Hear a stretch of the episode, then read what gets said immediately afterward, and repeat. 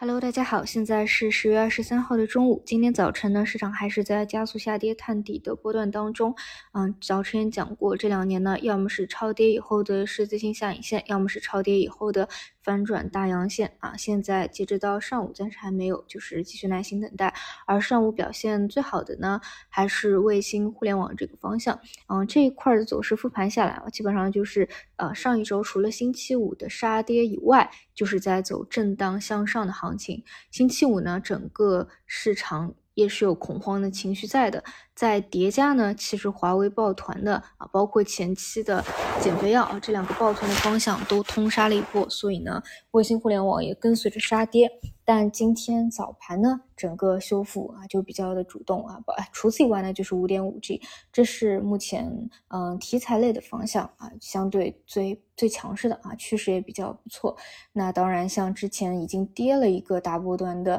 减肥药，也出现了一个超跌反弹，但是像这种。向上的空间还有多少就不太好说了啊，这是题材向的，其他方向呢，基本上就还是跟随着市场处于一个呃探底期吧，也是早盘一开始就是一个普跌，这里呢就是嗯，大家可以去跟去去，其实可以去统计一下啊，比如像过去几年啊，市场建立反转超跌达到什么样的一个程度，就我们就拿去年举例吧，其实去年呢，像四月底那一波啊，超跌是。最为严重的啊，当时那一波，嗯，后面反转最强的是新能源，尤其是新技术啊，是最强势的一个波段，很多呢都有非常好的一个涨幅。但当时杀跌那一波最狠的很多啊，也是新能源这种机构的重灾区。而像去年的十月底啊，其实超跌的幅度啊是不如四月底那一波的，就个数上来说，主要呢是一些啊白酒啊。啊，互联网啊，这种核心资产，然后杀跌比较狠，